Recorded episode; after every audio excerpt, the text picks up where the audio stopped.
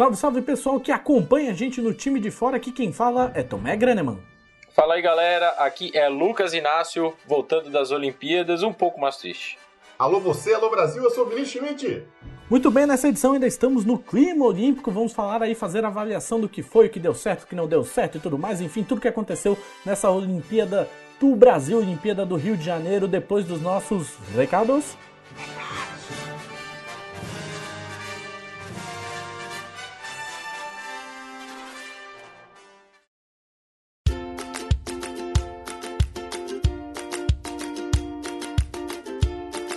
Estamos aqui com os recadinhos dos podcasts.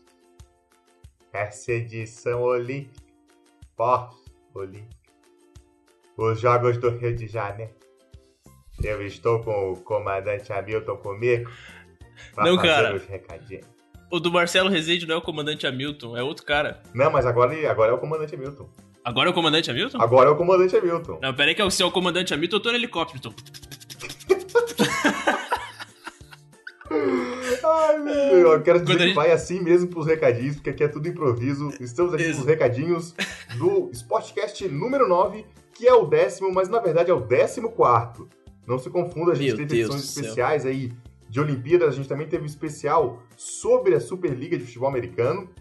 E agora a gente volta mais ou menos pro padrão aí, mais ou menos pro padrão, com o Sportcast número 9, que vai ser o pós-olímpico. Como você sabe, já viu ali no começo, é um Sportcast que vai falar um pouco das Olimpíadas. Cobertura das Olimpíadas que, comandante Hamilton, foi um sucesso, né? É um baita. su- Mas eu vou eu vou ter que tentar, vou ter que fazer o, o- o helicóptero de novo, que isso fica chamando de comandante Hamilton. Foi um baita sucesso, não só um baita sucesso nas redes sociais, nos nossos vídeos, no site que tem texto pra caramba. Tem 16 textos novos sobre as Olimpíadas. E tem desde a quinta-feira negra do dia 16 de agosto lá que um monte de time feminino do Brasil caiu, o handebol, o vôlei de praia, o vôlei, o futebol feminino. Foi tudo num dia só, assim, aquela quinta-feira negra pro, Tudo num tapa esporte só, né? coletivo. Tudo numa paulada só.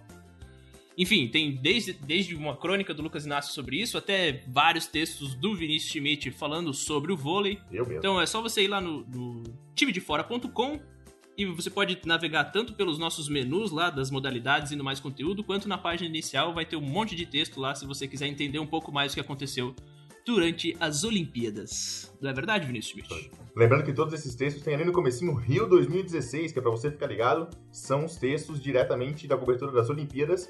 Essa tag aí, esse nomezinho antes da matéria, do título da matéria, vai continuar agora para as Paralimpíadas do Rio 2016 também, que também vai ter cobertura aqui do time de fora, uma cobertura ampla também, a gente analisando, são diversas modalidades, é uma competição que acaba sendo no número de provas e de, de medalhas mais amplo até que a própria Olimpíada, pelas diversas modalidades que existem dentro das deficiências. Então, a gente vai ter uma cobertura aí também é, em cima das Paralimpíadas, que o Brasil normalmente vai muito melhor do que nas Olimpíadas. né? Então, a gente também dá uma olhada um pouco mais próximo aí. Vai estar nas redes sociais, vai estar no site também, com essa tagzinha aí do Rio 2016. Então, fica de olho lá, que esse conteúdo é todo especial sobre Olimpíadas e Paralimpíadas também.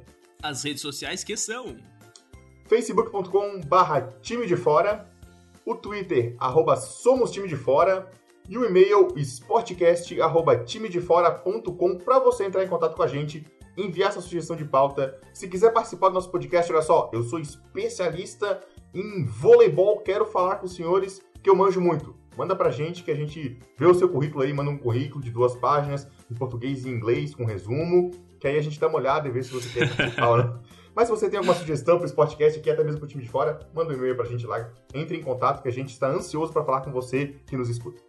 Falando em Sportcast e Paralimpíadas, qual vai ser o próximo, o próximo Sportcast, Vinícius Schmidt? Olha só, vai ser um Sportcast paralímpico. Olha que Meu coincidência. Deus, não, brinca que eu acertei. Que Eu nem, loucura, nem, nem né? pensei nessa ligação no assunto na hora que eu perguntei. Nossa, é, a gente é muito rápido aqui, né? É, O improviso aqui, a química dos dois aqui é, é louca, né?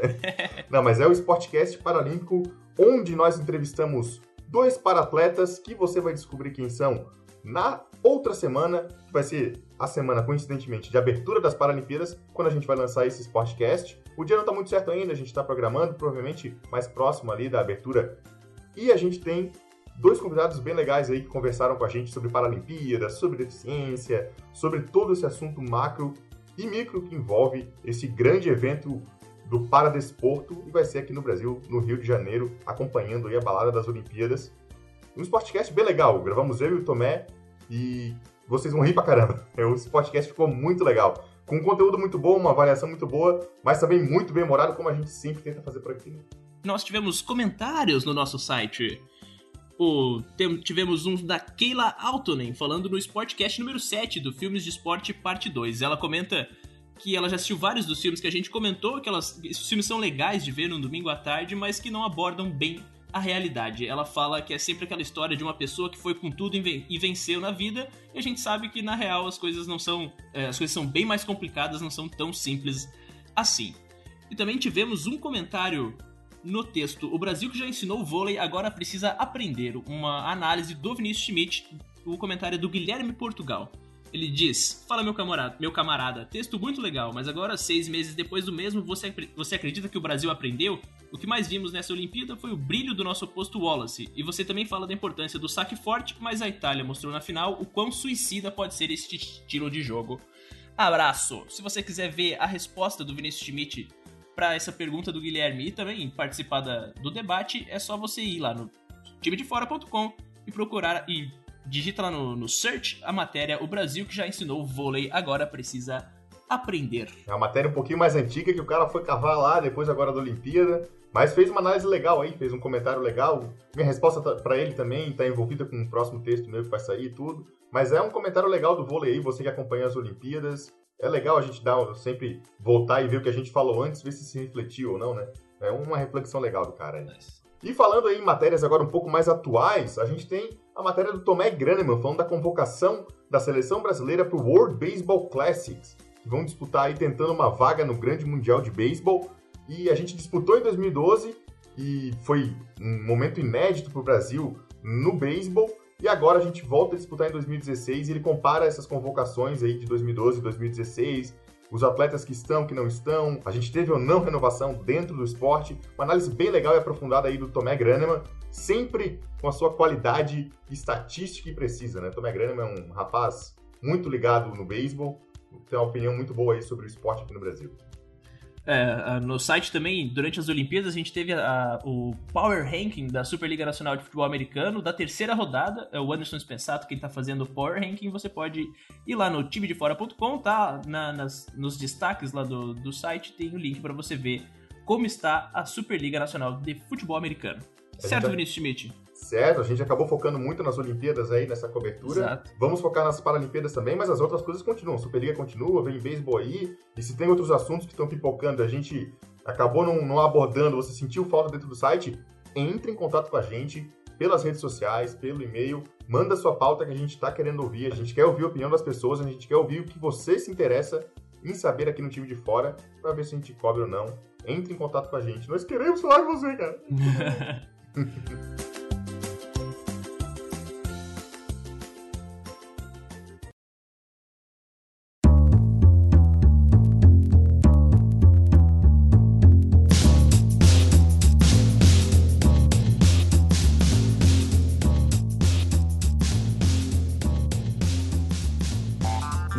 Vinícius Schmidt Lucas Inácio, estamos naquele momento, aquele clima pós-depressão olímpica, né? Aquela tristeza que bate, a gente sente falta.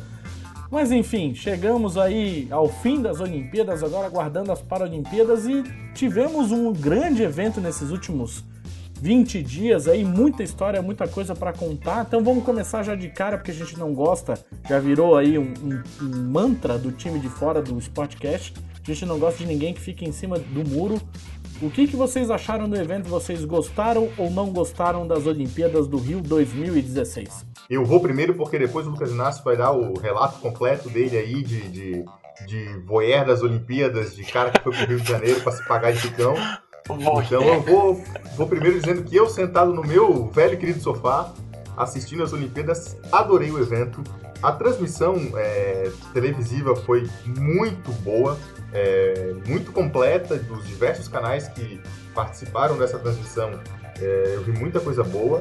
E dos próprios esportes, tanto do rendimento do Brasil, foi algo que foi melhor do que eu esperava, mas eu sou o pessimista do Sportcast, nós vamos falar sobre isso depois. Mas, no geral, assim, um grande evento que me surpreendeu pela qualidade daquilo que o Rio de Janeiro conseguiu mostrar, porque eu achei que a gente veria um novo Pan-Americano. E, na minha opinião, não foi isso. Cara, foi foda. Foi, foi realmente o palavrão mesmo.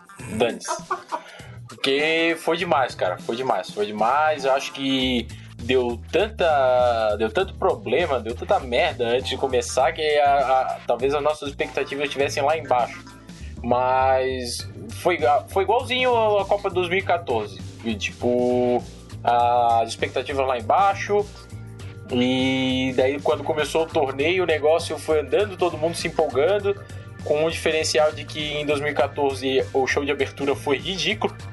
E é. esse show de, o, a abertura das Olimpíadas foi sensacional. Fernando Meirelles e toda a equipe lá que, que fizeram a produção foi sensacional ali. A gente já mostrou o que seriam essas Olimpíadas para que para que, que o Brasil é, ia chegar, né? E é aquela coisa, tipo, é o clichê do clichê, mas brasileiro sabe fazer festa. Então, pode todo mundo tentar atrapalhar de todas as formas, as nossas as nossas lideranças políticas é, e também a, a, nossa organização não ser a melhor possível, a gente fazer um monte de cagada em todo o processo, mas quando chega na hora, não tem, a gente consegue acolher todo mundo, a gente consegue fazer uma festa bonita, apesar de alguns poréns, né, que a gente vai falar ao longo do podcast, mas cara, tá lá, é, é que eu ainda tô um pouco vislumbrado de ter participado do, do da minha Olimpíada em loco, minha primeira Olimpíada. Nós nem percebemos, cara, nem percebemos. cara, que foi é uma sensação é, sensacional, assim, tu percebe, tu... É, é louco. É uma sensação sensacional É uma sensação sensacional, sensitivamente muito sensational. Mas é. Cara, da, do, do embarque do. Que eu tive que fazer. Eu saí de Florianópolis e tive que fazer em, é, escala em São Paulo. Do embarque do, em São Paulo até o Rio de Janeiro, assim. Ao entrar no avião, tu já começa a sentir o clima olímpico, que eu sabendo que todo mundo tá indo para lá pelo mesmo motivo que tu. E qualquer qualquer espirro um, o cara do lado da tua poltrona deseja saúde, obrigado, tá indo pra Olimpíada? Tô. Já começa o assunto, todo mundo conversando sobre. É, é, muito legal, assim, tipo, todo mundo tá na mesma sintonia e tal. É, é massa, ó. Enfim, eu já tô falando demais aí, vamos. Vamos desenvolvendo ao longo do programa. É, não, a grande questão é que tu teve lá, né, Lucão? Tu aproveitou como boa parte de, de, de, de, quem gosta mesmo de esporte, quem se programou, quem foi atrás, foi para lá e é importante ter essa tua visão porque é, a gente que, por exemplo, eu e o Vinícius que assistimos de casa, né, ou sentado no sofá ou na cadeira, enfim, a gente tem mais ou menos uma visão de que as Olimpíadas ela não deixou essa edição dos jogos não, de, não deixou a desejar os demais jogos, porque para quem tá lá sentado assistindo, é, é tudo igual, vamos dizer assim, com aspas bem grandes, né, Vini? A gente vê a, a, a Olimpíada aqui, ou em Londres, ou na China, com exceção do fuso horário, dá na mesma, né? Tu assistir de casa, é claro, vai melhorando a tecnologia e tal, mas é completamente do ambiente, da ideia de estar lá no evento, né? Eu ah, não sei, sim, eu, é. eu, eu, acredito que, que, a questão de ser aqui no Rio de Janeiro teve um diferencial, assim. O fuso horário, tu, tu falou que é um detalhe, mas acredito que seja realmente um grande ponto a ser considerado, porque possibilitou a, a gente acompanhar tranquilamente dentro dos horários é, comerciais e naturais pra gente, assim. Claro, eu falo isso uhum. é, sabendo que eu tenho a disponibilidade de estar em casa e assistir é, no horário comercial, mas ainda assim. Não tinha, né? Não tinha, deu umas matadinhas de aula. É, pra, pra ninguém precisa saber. Ninguém precisa saber, professores, amo vocês. Beijos. Beijos, lindos. mas a questão que eu digo é assim, ó, por exemplo, é, já um passinho pra frente. Tóquio 2020, se for pra ver em casa, tá maluco, né? Vai virar noite, porque é tudo de madruga. Então é isso que eu digo. O fuso horário pra gente aqui foi, colaborou, pelo menos, eu digo na minha experiência individual dentro do, da Olimpíada. E acredito que por ser no Rio de Janeiro, teve também toda uma noção de que essa Olimpíada tem um sentimento diferente pra gente. É claro, é, o, o Tomé é, assim como eu sou, um cara não tão patriótico, assim, não tão conectado nesse sentimento de patriotismo. Mas ainda assim, foi incrível perceber a Olimpíada acontecendo aqui, perceber que é, a torcida tinha um clima diferente, eu senti muito isso e é um dos nossos pontos de falta aqui. E eu percebi também que é, todo, todo o clima que girou em torno, sabe? De comentaristas a narradores, a nós que comentávamos incessantemente dentro dos grupos de time de fora e afins, de colegas, é, eu senti um clima diferente nessa Olimpíada, que eu não senti nem de perto em 2012, que foi outra Olimpíada que eu acompanhei também às veras, e de 2008, e eu acabei não acompanhando tanto assim, estava entrando no jornalismo ainda na época, mas que cheguei a acompanhar. Acredito que por ser em casa teve um efeito sim, além mesmo a gente estando no nosso lar e não em loco. Agora, em loco, o Lucas Inácio está dizendo, não preciso nem comentar. Foi um negócio insano. Porras, me tirou para não patriótico. Eu tô aqui cobrindo seleção brasileira de beisebol, seleção brasileira de futebol americano. Mas aí tu tava lá xingando mesmo. também as outras seleções que eu sei. Porras, porras, porras. querendo, me, querendo me tirar, né? Mas que, tu, mas que tu levanta pro hino dos Estados Unidos, tu levanta que eu sei. oh, você é, eu... can you see? Porra, a gente ouviu tanto esse hino. A gente ouviu tanto esse hino nas últimas duas semanas. De novo, não, pelo amor de Deus. Eu ouço esse hino eu já vejo medalha dourada já, esse negócio. Senhoras e senhores, temos um desafio solicitado pela equipe da Áustria para saber se houve falta na rede ou não.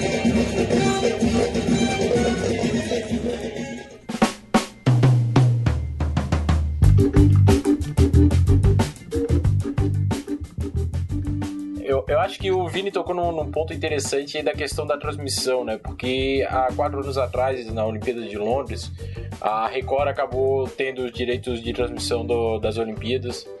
E quer queira ou que não, isso acabou tirando um pouco da atmosfera olímpica do, do país na época.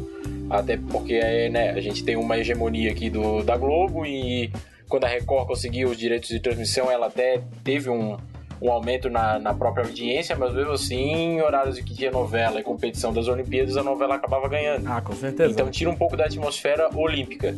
Já nesse foi tipo uma overdose de Olimpíada que a gente teve também pelo, fa eh, pelo fato de ser no Brasil, óbvio, que nem o Vini falou, mas principalmente por causa da transmissão que o, que o país conseguiu fazer, assim, a, a Sport TV, por exemplo é, eu me sinto bem à vontade para falar que eu não sou que eu sou uma ESPN Zete, mas uhum. o, a Sport TV, a transmissão que eles fizeram nessas Olimpíadas foi sensacional. 16 canais o tempo todo. A gente ficava meio perdido até de não poder zapear. Eu só senti falta de um canal mosaico com os 16 canais tinha, assim pra gente poder. Eu, eu tinha, não consegui achar, tinha? Eu tinha pelo menos, é. Eu tinha. Eita, então, então, não, então a cagada foi minha. Mas enfim, cara, essa, essa overdose mesmo, essa, essa situação toda da, da, das Olimpíadas em casa e tudo mais, teve uma aura é, totalmente diferente. E, e assim, é, o fato de eu estar lá, óbvio que me, me trouxe bastante novidade na questão de estar vivenciando uma Olimpíada, né? Eu, eu peguei da, da última semana inteira, né? Do, do domingo ao domingo do dia 14 até o dia 21, mas eu também percebi uma diferença na questão da interação, assim, porque lá eu tava meio no olho do furacão, então eu ia ver um evento ou outro, mas eu tava meio perdido no que estava acontecendo ao redor do, do, do, nas outras competições. Enquanto vendo de casa, a Olimpíada é uma competição que possibilita é, ótimas experiências mesmo vendo pela televisão, porque tu consegue acompanhar várias coisas ao mesmo tempo e tudo mais. E alguns esportes que a gente que são menos conhecidos, os narradores fazem um papel essencial que é de conduzir quem está assistindo às emoções daquele esporte, né? Porque vendo, eu por exemplo vi é, ginástica rítmica, a competição, é, plasticamente é muito bonito mas parecia que não tinha erro nenhum, assim, que as atletas não estavam errando em nada. Uhum. E daí chegava e de vez em quando eu vi umas notas 8,5. E sendo que a atleta anterior tinha tirado 9,5. Então a gente não conseguia perceber, vendo de lá, quase que tinham sido os erros para ter resultado nessa diferença. Então, é, narradores e aí, comentaristas têm todo um papel importante também na transmissão das Olimpíadas. Então, são experiências é, tão, são, são legais, são experiências boas, mas óbvio que eu vou acabar valorizando a experiência que eu tive lá, também porque foi a minha primeira Olimpíada em loco, né? É, eu, dois, duas coisas que eu queria comentar rapidinho também. O primeiro é que a experiência em loco, é, ela é incrível, com certeza, e acho que qualquer pessoa que, que chegasse, caísse na sua mão, ah, você vai, você quer ir para a Olimpíada para assistir em loco, ia topar na hora, é óbvio, né? Mas eu vejo que assim, eu percebi isso pelo menos. Eu lembro que eu tava conversando com o Lucas quando ele tava lá no Rio de Janeiro e ele falou que tava assistindo é, um jogo de vôlei. Foi a disputa pelo bronze, se eu não estou enganado. E logo depois. Os Estados Unidos, isso. Logo depois da disputa pelo bronze, tinha um jogo de basquete. Acho que era a final do basquete, sempre, é, disputa pelo bronze do basquete também, que era um jogo bom. Isso mesmo. E eu lembro, e eu lembro que eu pensei, putz, eu só vou mudar de canal, eu vou dar um clique e vou assistir. O Lucas não vai, sabe? Então tenha o peso de tu acompanhar em loco, é ótimo, mas também tem a questão de, putz, tu é limitado a assistir porque tu tem ingresso, né? E a gente sabe que os preços dos ingressos foram é, bem, assim, não, eu não vou dizer que foram absurdos, porque realmente não foram absurdos, mas estava salgado. Estava salgado, tanto quanto eu, quando pensei em comprar, olhei pro bolso e o bolso não me olhou de volta, o bolso escondeu.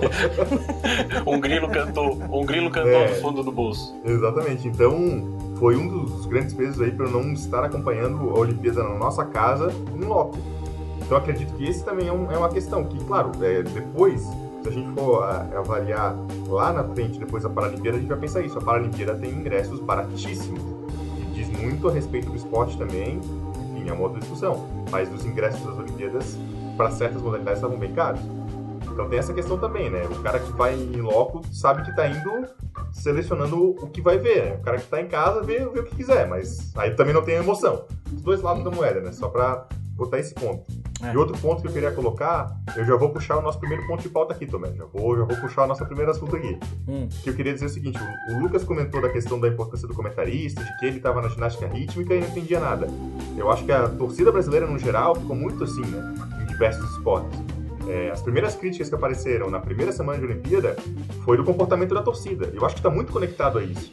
É a, aquela velha história que a gente sempre fala.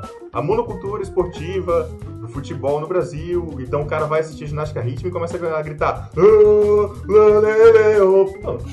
Não, tá na ginástica rítmica, entendeu? Uh, vai, vai cair. Uh, vai cair, né? é, ainda bem que a, o evento que eu vi não tinha brasileira, porque era bem possível. Então a questão é que o brasileiro não está acostumado a acompanhar esses esportes em loco. A televisão até talvez esteja, mas em loco não. A grande maioria do público não, não estava. Então, esse estranhamento foi natural. E eu, pelo menos, do que percebi, que de longe, no meu sofá, novamente, né? Lembrando, é que a torcida, com o tempo, aprendeu. Depois de acompanhar um pouco, viu um dia de natação, viu o segundo, no terceiro, putz, tava mais acostumado a torcer, entendeu? Já tava mais acostumado de como era o esporte. Tu não grita na hora que os caras vão cair na piscina, porque senão eles têm que sair e subir de novo no tablado, porque ele não pode ter nenhum barulho. Então tu tem que se acostumar com a situação, entende?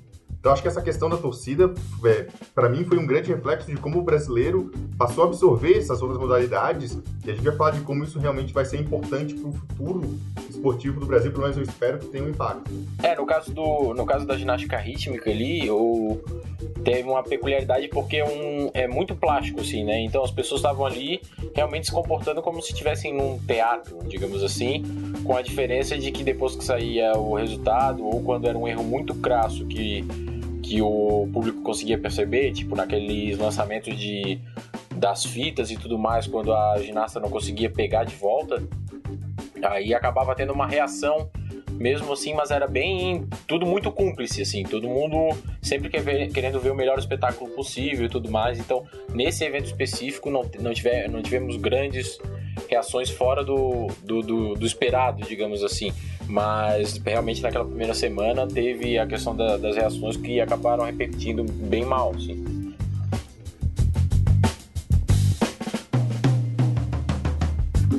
Temos a impressão que o torcedor brasileiro ainda não sabe torcer para outras modalidades ou ainda está aprendendo? Vamos, vamos ter essa visão mais otimista, assim.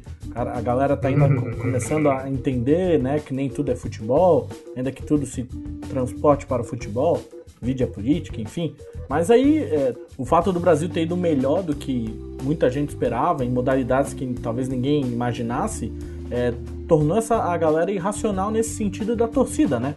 E aí a gente pode puxar para essa questão da, da, avaliação do Brasil como time, né, como um time, como uma delegação de 465 atletas, enfim. Tivemos atletas, jogadores em todas as modalidades, né, não necessariamente em todas as provas. O que, que vocês sentiram dessa, desse desempenho brasileiro nessas Olimpíadas locais? no geral, eu acho que a gente conseguiu dar um, um, um bom, uma boa resposta, assim. Principalmente porque o brasileiro, eu não sei se é uma peculiaridade nossa, mas ah, pode ser, acho que todos os países também acabam contando. A gente é muito dos esportes coletivos, né? E todos os esportes coletivos, com exceção do basquete, responderam de alguma forma positivamente ao estímulo do público e a todo o investimento que foi feito nesses últimos quatro anos. Então, que nem no caso do handball, por exemplo, que a gente esperava algum resultado das meninas, dos homens a gente não esperava tanto. Mas mesmo assim, eles foram lá e conseguiram bater uma Alemanha logo na primeira fase, a Alemanha que chegou até o bronze. Então, por mais que o Brasil tenha sido eliminado nas oitavas de final nas duas competições, o começo de, de, de, dessa, dessa modalidade do handball, que eu estou usando como exemplo, foi algo que meio que empurrou a gente e foi estimulando cada vez mais a gente a torcer. Então teve o handball, teve o polo aquático, em que os homens também conseguiram a, a classificação inédita. Os dois vôleis a gente já tem super tradição, né? Uhum. No, no vôlei, então a, a, primeira fase, principalmente das mulheres, foi muito boa e dos homens nem tanto, mas foi. O futebol, o Brasil foi a mesma coisa, as mulheres foram super bem na primeira fase, os homens meio mal. Mas enfim, a gente conseguiu bons resultados, com exceção do basquete, nesses esportes coletivos, e acho que isso deu um empurrão para que a gente né, pegasse no, no breu assim, a torcida é, conseguisse se, se estimulasse para assistir mais o, os jogos e, e aqueles dois primeiros dias, dois, três primeiros dias em que as arquibancadas estavam um pouco vazias, as arquibancadas começaram a encher um pouco mais, então isso que é muito legal. É, eu, eu, o Tomé sabe como eu gosto de fazer podcast quando tem gente que é otimista, hum. que eu não sou. Então eu posso não ser, porque o podcast consegue equilibrar, né? É, eu não vou no caminho do, do Lucas de dizer que foi maravilhoso, porque eu não acredito que o Brasil fez, teve o rendimento esperado. O próprio Comitê Olímpico Brasileiro traçou metas diferentes do que a gente alcançou, e até mesmo pelo investimento que foi feito, e por aquilo que a gente imaginava que o Brasil teria jogando em casa e tanto em questão de torcida, como em questão de ambientação, como em questão de não ter os problemas de deslocamento, tá em casa, treina em casa, treina perto, se não treina perto, treina no local da competição. Então, é, muitos fatores que, que favoreciam é, o, o, Brasil e o time Brasil, né? E que acabaram não se demonstrando tão relevantes assim. Tanto quanto, se a gente pensar nas medalhas que a gente conquistou e tirar, vamos dizer assim, aquilo que não era esperado inicialmente, o Brasil teria um péssimo aproveitamento. A questão é que alguns caras, que claro, é, não vinham sendo tão surpresas assim, se a gente quiser já comentar sobre a questão de canoagem, boxe, ginástica, é, alguns esportes aí, algumas modalidades que conseguiram medalha e o público, pelo menos, não esperava, e o Lucas comentava isso antes, se a gente for olhar os resultados, eram medalhas até esperadas, mas o público não esperava. Mas tirando isso, Cara, a gente teve um resultado bem mais ou menos, vamos pensar assim. Tira as três medalhas da canoagem, tira o ouro do boxe, tira o ouro do salto com vara. Cara, o Brasil cai, despenca, na verdade, no quadro de medalhas Sim. e vira um, uma atuação pífia. Então acredito que não foi uma atuação boa do Brasil. A gente acabou com um resultado bom muito por méritos, como a gente sempre discute, dos atletas. Sim. De organização, aparentemente, o Brasil foi pífio. Uma coisa, uma, um, uma modalidade que a gente sempre espera inúmeras medalhas, o Brasil sempre é muito forte, é o judô. O judô teve uma atuação muito abaixo do esperado. Sim. Muito abaixo. A natação é outra modalidade que a gente sempre briga. Não pegamos em quase nada. Então, acredito que o Brasil é, teve uma atuação boa muito por mérito desses caras que se superaram, desses caras que encontraram dentro das Olimpíadas E aí acredito que vem o fator torcida, vem o fator casa, é, encontraram esse caminho de evoluir e de melhorar o seu nível a um ponto que não haviam chegado antes. Eu destaco aqui o Thiago Braz como um grande exemplo disso. Esses caras que carregaram a gente um pouco mais acima, porque no geral o Brasil foi mal. É, é, é isso que eu tiro da Olimpíada. O Brasil foi mal. E para 2020, minha expectativa fica pior ainda. Acho que, Vini, é, os números eles podem ser usados tanto para o bem quanto para o mal, né? Mas só para o nosso ouvinte ter um pouco mais de noção e talvez a galera não pare para olhar isso, vamos pegar os 12 países antes do Brasil em termos de atletas. Porque a gente sempre tem essa discussão, ah, o que, que vale mais, o ouro ou a quantidade de medalhas? Vamos pensar então pela quantidade de medalhas, né? Vamos lá, os Estados Unidos foi o primeiro, 121 medalhas, e trouxe 554 atletas. O Brasil, por ser sede, aí esse número pode parecer um pouco irreal, mas trouxe 465, tivemos 19 medalhas. A Grã-Bretanha trouxe 366 atletas com 67 medalhas. A China, 413, 70. Rússia, 265, 56 medalhas. Alemanha, terceira maior delegação, 425 pessoas para 42 medalhas. Japão, 41 medalhas, trouxe 338. A França, 42, trouxe aí 395 pessoas. Quer dizer, todos esses do primeiro escalão trouxeram também tantas pessoas quanto o Brasil, e claro, o Brasil tem o fator de ser sede. Talvez se não fôssemos sede, nosso número de atletas seria, sei lá, 200, 250, né? Mas assim, uma prova de que, tipo assim, a quantidade também não quer dizer muito, mas quer. Porque se esses caras trouxeram essa quantidade de pessoas, se tinha esse, essa possibilidade de chances, significa que naturalmente, né, uma, uma matemática burra e óbvia, tem mais chances de medalhas. E o do Brasil não correspondeu. A gente precisava, pelo nosso número, o, o, o, coeficiente de medalhas por atletas é muito baixo comparado a tantas outras aí que estão na nossa frente até que ficaram perto da gente, né? E quando vem aquela análise de que, ah, é, a gente só conta medalha, o esporte é muito mais que isso, foi algo que foi muito discutido. Concordo. O cara que fica em quarto não pode ficar em quarto por um milésimo de segundo do terceiro. Esse Sim. cara não é merecedor de medalha? Talvez seja. Mas o meu pensamento vai num outro caminho. Se a gente teve tantos quartos, quintos e sextos, imagina se a gente tem um bom investimento. A gente tem segundos, primeiros, entende? Eu acho que a gente chega no quarto com pouco investimento. Esse é o ponto. A gente tem potencial para ser um desses grandes times aí, esses, esses times desse grande escalão que tu menciona.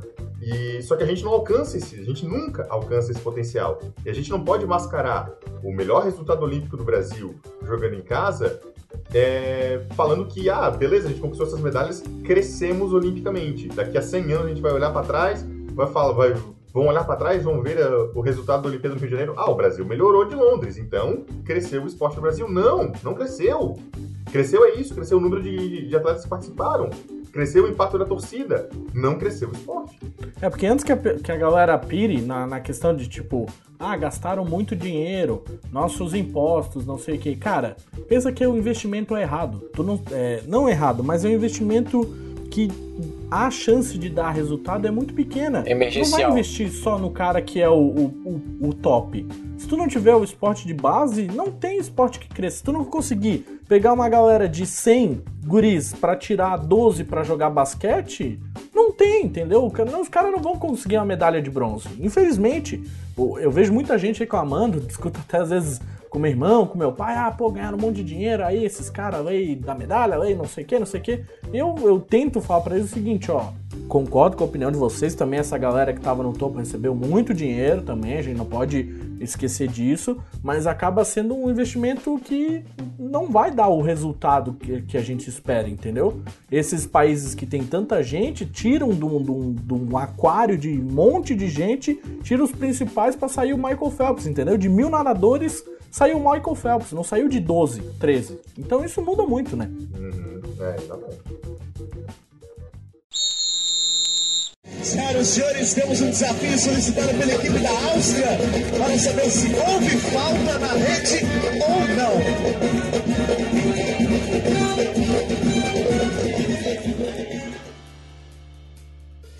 É, não, só pra coisa que parece aqui, que eu sou o papagaio do Nusman, né? Que eu tô, ei, Brasil, não, não, todos ótimos, toda maravilha, não. É assim, o que eu, o meu otimismo foi em relação às expectativas que, que, a, a, que eu tinha. Porque, sinceramente, eu olhando para as expectativas que o Kobe tinha de 27 medalhas, eu realmente fiquei pensando, da onde que o Kobe achou que a gente tinha possibilidade de ganhar 27 medalhas? Eles já estavam contando, por exemplo, que o Thiago Braz ia superar e bater o próprio recorde, o recorde olímpico, para conseguir uma medalha. Eu, eu ouvi de uma, uma atleta que eu conheci lá no Rio de Janeiro, que estava no mesmo hostel que eu, que ele, Um que ele já é um. Que eu conheci no Rio de Janeiro. Então, já, já tem como atleta, amigo? Do Epitato? que ela, ela falou que esse cara, que o Thiago Braz era realmente um, um ótimo prospecto e tudo mais, e que era meio esperado que ele fosse explodir em algum momento, talvez não nessa Olimpíada, mas que ele fosse sim conseguir um bom resultado. O Isaquias, a gente já tava, a gente que acompanha o esporte um pouquinho mais de tempo, gente tinha visto que no PAN do ano passado ele tinha ido super bem e já tinha tido conquistas internacionais também. Mas assim, tem um ou outro ali que acabou surpreendendo e que a gente não, e que não dava pra, pra contar. Então, será que o Kobe tava contando com o, medalha no futebol feminino para alcançar essas 27? O que que o futebol, o que que o, o Kobe e a própria CBF fizeram pro futebol feminino conquistar medalha? O, sabe, o, elas foram além do que elas estavam do que elas estavam esperando. Então, tipo, usando o exemplo do futebol feminino, eles estavam contando, por exemplo, com uma medalha no handball. Será que, que, que dava para contar com esse tipo de medalha? Então, assim, tem que ver também uma questão da realidade, aquela história, né? É, o, falta combinar com os russos né, da questão do, do resultado, né? Por isso que, tipo, eu acho, eu fico super feliz pelo que os atletas fizeram, pela superação que eles tiveram, justamente por esse tipo de investimento errado ou emergencial, digamos assim. Então as nossas medalhas no individual vieram de atletas que souberam investir em si mesmos, né? De tipo saber procurar gastar esses 15 mil da bolsa medalha em, em estudar fora, em ir competir fora com técnicos estrangeiros e tudo mais. Teve um, um grande investimento no, no alto rendimento e mas enfim, é tipo, é muita iniciativa dos atletas e daí nisso eu concordo totalmente com vocês. E só que eu fico feliz pelas conquistas que eles tiveram, digamos assim. Não quer dizer que, que eu esteja feliz pelo que o, o Kobe fez. Não, não acho. O governo brasileiro também não fez nada. E vale destacar que, aliás, fez pouco, né? Fez um pouco. Daí depois a gente vai falar também sobre a questão do, dos militares e tudo mais. Mas enfim, é, nem o governo antigo, PT, nem o atual governo, né, que no momento que a gente grava esse podcast ainda é interino, ao que tudo indica ele vai ser efetivado daqui a pouco. Também não, não fez nada e até não tinha muito como fazer nesse meio tempo, mas eles já anunciaram cortes para o próximo ciclo. E aí, como é que fica? Né? Então tem, tem toda essa questão. O Brasil não virou olímpico porque fez uma Olimpíada, isso é fato. Mas é, da, passado apenas cinco dias do, do fim das Olimpíadas, eu talvez ainda esteja um pouco empolgado com as conquistas individuais que nossos atletas tiveram no, na, na, Olimpíada jogando em casa. É, o, mérito dos atletas fica com certeza, assim, mas é, o que eu quero o que eu quero destacar só para realmente fechar o assunto é que a gente não pode entrar nesse clima, entende? A gente não pode entrar nesse clima e eu digo a gente, eu falo público no geral, entendeu? Uh, claro, a gente de vez em quando se coloca naquele ponto de ah, somos jornalistas, acompanhamos e sabemos tudo. Não, a gente tem que pensar como público também. E a questão é que a gente pode entrar no, no, no mesmo clima, entende? De certa, de certa, forma a gente entra no mesmo clima. Putz, que massa! Canoagem ganhou, não sei o quê. Cara, canoagem no Brasil não é nada. Entende? O que o Isaquias fez foi histórico. E realmente tem que ser considerado histórico. A gente tem que ver os dois lados. O atleta que se supera e que conquista a medalha com os seus méritos mais do que, do que devidos, mas a gente tem, tem também que pensar que, putz, a gente está falando de um atleta que ganhou a medalha e que vai seguir ganhando possivelmente o mesmo investimento, se não menos do que ele já tinha. Porque acabou um ciclo olímpico e acabou um ciclo olímpico de uma Olimpíada em casa. Então. Menos, é... menos. Bolsa, meda Bolsa Medalha já não tem para 2020. É, então é uma questão que você pensa no. Você tem que pensar dos dois lados, assim. A gente não pode entrar no oba-oba, também não pode entrar na crítica total. Eu concordo. A gente tem que dar mérito para esses caras que conquistaram a medalha. Mas infelizmente a medalha deles fica, para ali, no pódio, é. ouvindo o hino. É. A partir dali ela, ela é uma medalha, e nada mais, infelizmente. Sim, é. É super é subjetiva. Ela pode até ter influências, né? Pode até refletir em outros resultados mais para frente, mas sei lá, daqui a 15 a, a daqui a 4, três Olimpíadas vai aparecer um novo campeão na canoagem que vai falar: "Ah, me inspirei no Isaquias", mas não necessariamente porque o governo fortaleceu o, a canoagem no país inteiro, né? Então, tipo, vai ter a inspiração. Agora temos vários atletas em, em competições aí que a gente não, não tinha como inspiração, mas provavelmente vai acabar nisso porque o governo. Porque o Brasil não é um país olímpico. E Vini e Lucão, pra gente fechar essa avaliação geral, a questão da torcida, vocês, é, a gente comentou um pouquinho mais cedo aqui no podcast sobre a parte das vaias e tudo mais, como é que vocês viram a influência da torcida? Atrapalhou, ajudou? é, além da, da questão do comportamento que a gente já falou, o que mais que podemos destacar da, do brasileiro como torcedor de Olimpíadas? Olha, a torcida, assim, eu acredito que foi importante no, no na visão de torcida é, o reconhecimento de alguns esportes que muitas vezes podem perder peso justamente porque o cara nunca viu.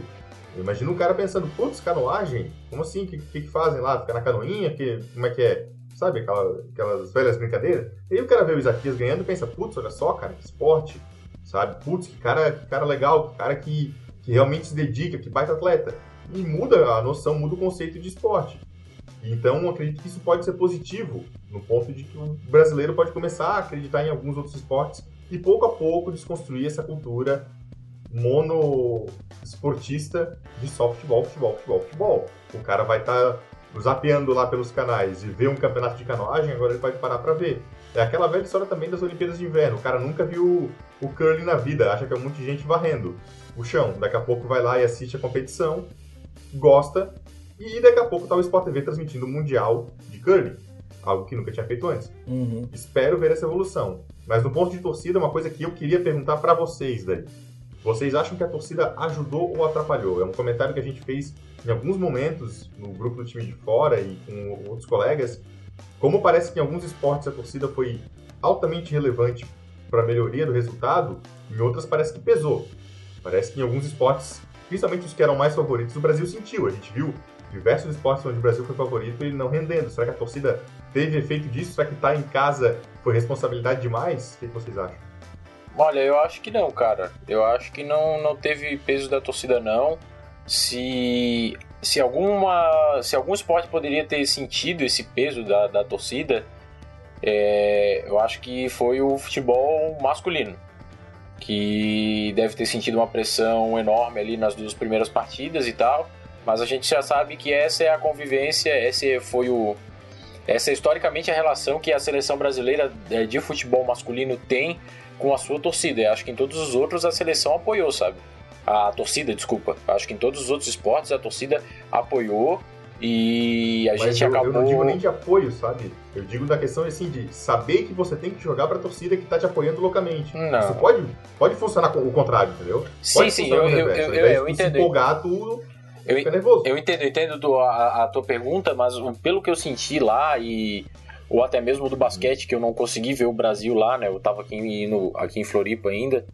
Mas a gente Mas- gritou muito por aqui. É, pois é, não. E, e o clima, a, a atmosfera do, do, do que a gente via pela televisão estava toda, totalmente favorável ao país, ao Brasil. A quantidade de vaias o, que, que os, os outros atletas recebiam e tal, acho que não foi peso por estar jogando em casa.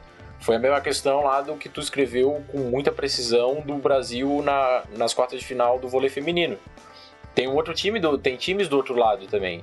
E tem questões de méritos do adversário e falhas nossas. Então eu acho que de grandes fracassos que a gente teve mesmo foram, acho que o basquete masculino, que a gente esperava muito mais, e o vôlei, que foi ali um- uma perda para um, o adversário que foi campeão, que foi a China, em uma ocasião que a gente acabou né, tendo um revés, mas foi tático mesmo, não ficou aquele. Mas pensando Ficou aquele no esporte coletivo também. É, né? isso é pensado no- na Nos questão dos individuais a gente teve um coletivo. rendimento bem abaixo.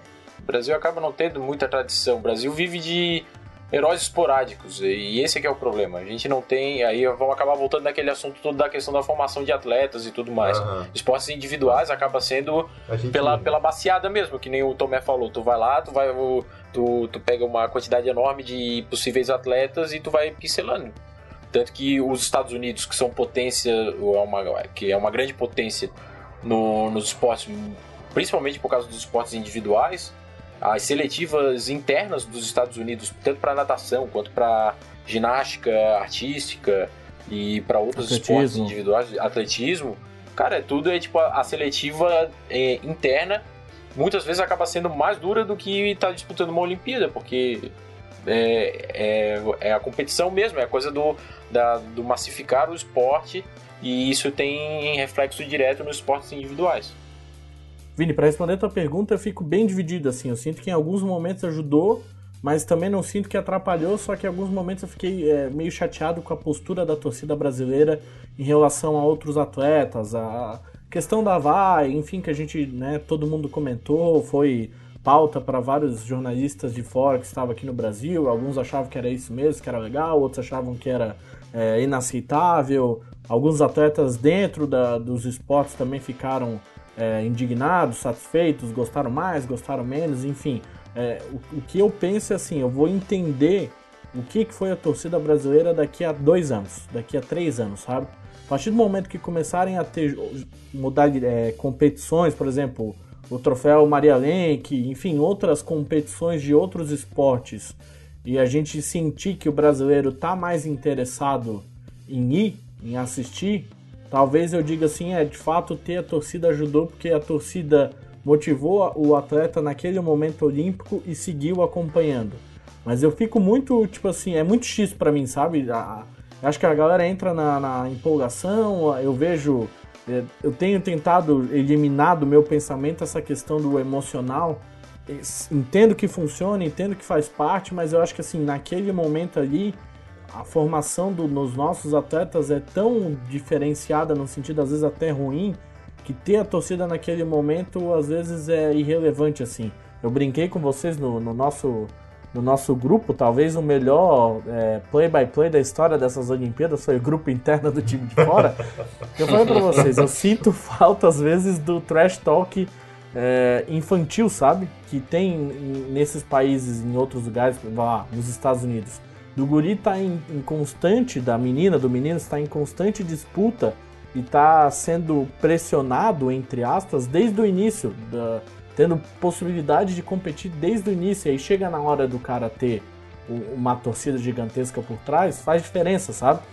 É, é, eu- eu tenho esse sentimento meio estranho, assim, eu não, não consigo cravar que a torcida ajudou e que a torcida atrapalhou, sabe? Eu vejo essa torcida dos Jogos Olímpicos é, meio bizarra. Eu vi com olhos de quem olha de fora, assim, sabe? Cara, o que, que será que eu faria se eu tivesse lá, sabe? Como é que será que eu torceria? Como é que eu reagiria à, à torcida do outro cara, do estilo de ver, sei lá, torcedores que acompanham o judô muito mais tempo vaiando a galera que começava a puxar o U vai morrer, que eu achei genial, sabe? Quando os caras começavam a, uh, vai morrer, vai, a galera parava, morria, e aí voltava pro tor pra torcida, entre aspas, Não vai tradicional. morrer, a galera morrer. É, não, tipo, morria, morria, quem, morria quem puxou o grito, né? Tipo assim, uh, vai morrer não, vai morrer a tua torcida, cala a boca, fica aí, nossa, nossa torcida é outra, sabe? Então eu, eu fiquei meio assim, é, eu fiquei meio dividido com a torcida, eu imagino que, sei lá, pra quem tava na, na pilha, talvez ajudou o Thiago, entendeu? O Thiago Braz no, no, no salto, talvez ajudou o handebol masculino, não vejo que atrapalhou o vôlei feminino. Enfim, sabe? É, é estranho, assim, a torcida pra mim ainda.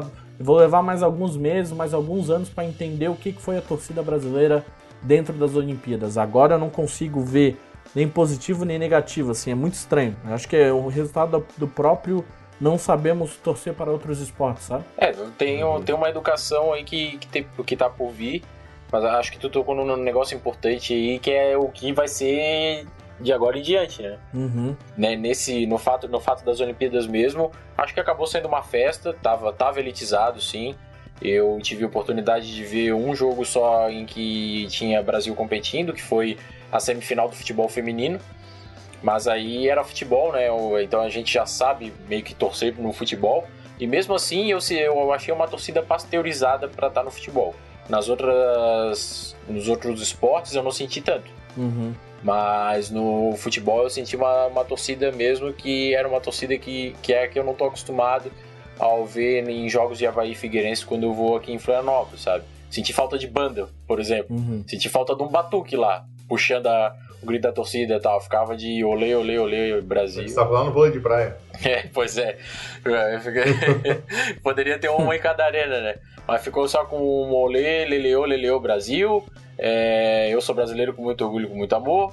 Cada intervalo Mil que. gols. ca- é, Mil mil, gols, gols, mil gols. gols. Cada intervalo que dava era gente indo para pro beirado do, do anel superior para bater selfie. Negros. é, eu via ou quando ia pro espelho do banheiro ou, ou quando via ou quando via os voluntários. É, então, tipo, né, é um público um pouco de- diferente, assim, do, do que eu tô acostumado a ver em estádio de É, futebol, um né? público bem diferente. Mas, é, mas acho que o clima tava legal, assim, o clima tava, tava empurrando a, a galera, então, pelo menos em todos os que eu fui, enfim. Senhoras e senhores, temos um desafio solicitado pela equipe da Áustria para saber se houve falta na rede ou não.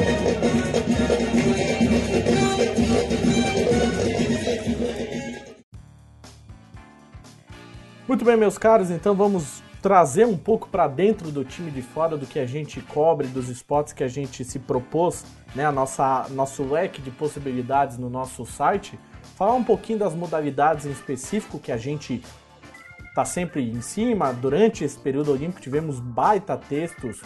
O Lucão, o Vini aí escreveram muito bem, a Gabi também tivemos uma gama muito boa de, de, de, de análises que eu que sou parte do time de fora, às vezes ficava, ficava lá admirando, eu lendo o texto, tipo, caraca, realmente, nesse, nesse, pegar esse ponto é isso mesmo, tal. Então a galera cobriu bem, mas a gente não pode deixar de falar aqui no Sportcast um pouquinho dessas quatro modalidades, basquete, o vôlei, futebol e o tênis. Começando pelo basquete, acho que talvez a, a decepção, vamos dizer assim, nossa, do time de fora em relação aos esportes que a gente cobre. O que, que dá pra gente falar rapidamente do basquete aí que tá rolando várias mudanças, já caíram os dois técnicos aí nessa semana após as Olimpíadas, vai ter, entre aspas, uma renovação aí. O que, que a gente pode esperar do basquete? O que, que a gente viu do basquete nessas Olimpíadas, meus caros? É, o que a gente pode esperar do basquete é o, foi o que a CBB plantou, né? É. Porque o basquete hoje em dia no Brasil é muito desenvolvido pela, pela LNB, né? Que é a Liga Nacional de Basquete. Então, se a gente tem um torneio forte hoje que é o NBB, é graças à Liga Nacional de Basquete, não graças à CBB. Uhum. A CBB não consegue organizar nem time de base para ir disputar Sul-Americano, como teve há dois meses atrás.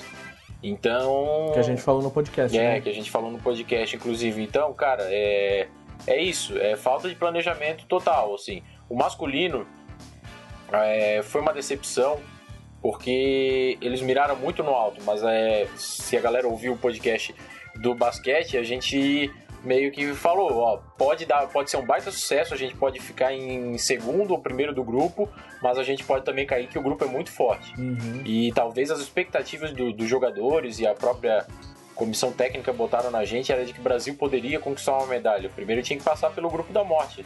E a gente não conseguiu passar. Então, né, o, o, Ma- o Manhano não foi bem na- nas Olimpíadas. Não. Foi muito bom. Não foi bem nas Olimpíadas, tomou decisões equivocadíssimas, é, que jogar muito com os medalhões. O- alguns jogadores também ficaram bem abaixo. Enfim, o Investi Brasil... muito em rotação, né? É, pois é, não, não, não. Ele, cons- ele conseguia esfriar os próprios jogadores, então É. acho que isso é o, Uhum. é o, foi uma da- da- das coisas bem ruins, assim. Mas ao mesmo tempo a gente não. Eu também não consigo cobrar só o Manhano porque tem toda uma não estrutura por trás que acaba respondendo muito do, do que foi do que foi feito, sabe? E Mas eu acredito, tendo em vista isso, eu é a seleção, fem- a seleção feminina também. Não, enfim, vai, vai lá, Não, depois eu falo um pouquinho da Eu seleção. acredito que o- a seleção masculina, ela realmente não correspondeu até mesmo ao investimento feito sobre ela. Porque a seleção masculina, ela é a preferida dos olhos da CBB e é quem ganha o dinheiro da CBB. Depois a gente vai falar um pouquinho mais do feminino, mas no masculino a ideia é essa. O dinheiro vai ali porque é ali que a gente tem potencial. Acredito que seja essa a lógica da CBB. Então a gente deveria ter pelo menos passado de fase. A gente não passou muito pelo trabalho que o Manhano fez, e o Lucas é muito correto em apontar isso, que ele fez um trabalho é, que não foi bom. É isso, ele não, não foi um bom técnico. Ele mexeu na hora errada, o time estava aparentemente mal treinado, porque os ataques eram era muito louco, a defesa até que funcionou bem, mas Estáticos. o ataque estava completamente individual e não treinado, não tático, não trabalhado. É, mas, enfim, especificidades à parte, o Brasil, no masculino, ele deixa sim a desejar e não é só uma questão de falta de investimento aqui. Eu não vou dizer que tem investimento, não estou dizendo que, nossa, olha só, o masculino é uma baita seleção, deveria ganhar ouro. Não. Mas também não é seleção para ficar em fase de grupo. Mesmo sendo o grupo da morte, a gente perdeu jogos que não deveria ter perdido. Para a Croácia, para a Argentina, partidas que a gente não deveria sair com derrota, a gente saiu. E é por isso que a gente não se classificou. Não é porque a gente estava no grupo da morte, é porque a gente jogou um grupo da morte mal. Simples assim. É, não, é, a gente tem- tinha valores. A gente é, tem ótimos valores, a geração é boa. É, a gente tem um técnico renomado, que foi medalha de ouro e provavelmente vai ser a única medalha de ouro não dirigindo os Estados Unidos no- nos últimos, nos próximos 50 anos. Mas é, eu acho que a questão do, do não investimento dava para ter feito, dava e deveria ter feito melhor com o que temos, mas temos o que temos não graças à CBB. Então acho que é bom falar é, isso. é. Tipo, todos os jogadores aí que estão surgindo são fruto, os mais velhos são frutos de iniciativas próprias, eles mesmos conseguiram cavar seus lugares na NBA, que é o caso de Nenê, Marcelinho Huertas, Leandrinho, é, Raulzinho e tudo mais. Splitter, Varejão. É, Splitter, Varejão. Acho que até o Raulzinho já é de uma nova leva aí da, da LNB, também, né? daí é fruto da Liga, que é fruto da Liga Nacional, não necessariamente da Confederação Brasileira de Basquete, que é a parte que consegue cagar bastante, inclusive o resultado pífio do feminino tem muito a ver com os caras não ligando para as mulheres que fomos prata em 96 É, e parou aí. e parou- fomos prata em 96, bronze em 2000 Bronze E em parou. 2000. e, e- e parou o Rubinho. Mas a- o feminino, se você quer ter uma ideia do que foi o feminino, escute os podcasts olímpicos do basquete, porque foi exatamente o que a gente falou. Exatamente como a gente falou que a seleção feminina viria para a Olimpíada no Rio, Uhum. é o que aconteceu. Não querendo gabar e dizer que a gente é genial, não. Era facilmente previsível o que ia acontecer e aconteceu. Então acho que também por uma questão de tempo a gente já pula rapidinho. Vai lá e ouve se você está interessado, se você quer ver ouvir um pouco mais sobre a seleção feminina, porque não tem segredo, a gente é mal de qualquer jeito. Aconteceu o resultado que a gente previa, mas de uma forma um pouco diferente. Eu achava que o Brasil ia perder de lavada vários jogos. E, mas não, o Brasil começou na frente contra a maioria das seleções. Come- Começou ganhando da, da Austrália, começou ganhando da Bielorrússia, começou ganhando do Japão, e mas aí não tinha fôlego para aguentar no segundo É, tempo. Então, isso, isso eu até, faltando, até eu mesmo é. destacado que a gente tem uma seleção experiente por um lado, que consegue começar bem o jogo, velha por outro, que não consegue aguentar. É. Aí eu. e fa- faltou padrão de A jogo, várias A coisas. gente, escreve- a gente escreveu sobre isso no time de fora também, vai estar no link aqui do, do podcast, Uhum. que faltou muita coisa para essa seleção. Não foi só talento e, vamos dizer assim, que não foi só investimento. Faltou muita coisa. Faltou. Pra fechar basquete, eu só gostaria de destacar que, tanto pro masculino quanto pro feminino, não só nos falta estrutura, mas nos falta identidade, assim. É, durante muito tempo eu, eu, eu demorei a reconhecer a geração do Oscar, porque naquele período que a gente viu que o Brasil ficou fora das Olimpíadas, muito antes do small ball, o Brasil tinha sempre a tendência de chutar de Uhum. três. E era, né, sempre, até em- no- naquele documentário do Memória do Esporte Olímpico Brasileiro, falam que a linha de três foi inventada por Brasil e naquela época foi aquilo. Só que a gente não conseguiu implementar isso e agora a gente voltou para um, né, tentou implementar um outro estilo no masculino e aí a gente classificou, só que nota-se que a nossa falta de base, da, da- dos ensinamentos de base não conseguem refletir para o esporte masculino, né? A gente não consegue. E no feminino é essa questão da identidade. A gente precisa criar uma identidade. Ah, o masculino tem 12, 18 times, mas são todos focados numa região só, sabe? E tem muita coisa ali no, no- aqui no Sudeste, né? Eu que tô falando de São Paulo. A gente não tem o basquete forte aí no sul, o Nordeste tem lá o basquete cearense, olha lá, sabe? O feminino, então, o, Cea, né, o Nordeste nos salva com três equipes, tem outras três equipes em, São Paulo e acabou. Não tem, não vai sair seleção. Os caras podem jogar no Inter galáctico, entendeu? Ter três brasileiros jogando lá no representando a Terra no, no campeonato de basquete intergaláctico não vai fazer diferença.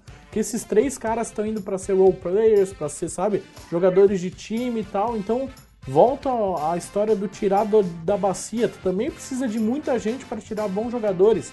Essas seleções que estão aí hoje, não vamos tirar Estados Unidos, tá? Uhum. Vamos esquecer dessa, dessa discrepância que tem. Uhum. Austrália, Sérvia, Croácia, França, Espanha, todos eles têm um pool muito maior de jogadores que o Brasil tem. É a verdade, sabe? E o feminino também, só que aí no feminino a gente ainda tem oportunidade de chegar mais longe porque a discrepância é ainda maior. Estados Unidos ainda é muito mais superior. Então, se o Brasil tivesse uma organização um pouquinho melhor, a gente podia ter uma geração de prata de novo, uma geração de bronze, sabe? Mas quando vai acontecer, não sei. Cabe a gente esperar e torcer para que ele siga o exemplo de um outro esporte que a gente vai falar agora, que é o vôlei, né?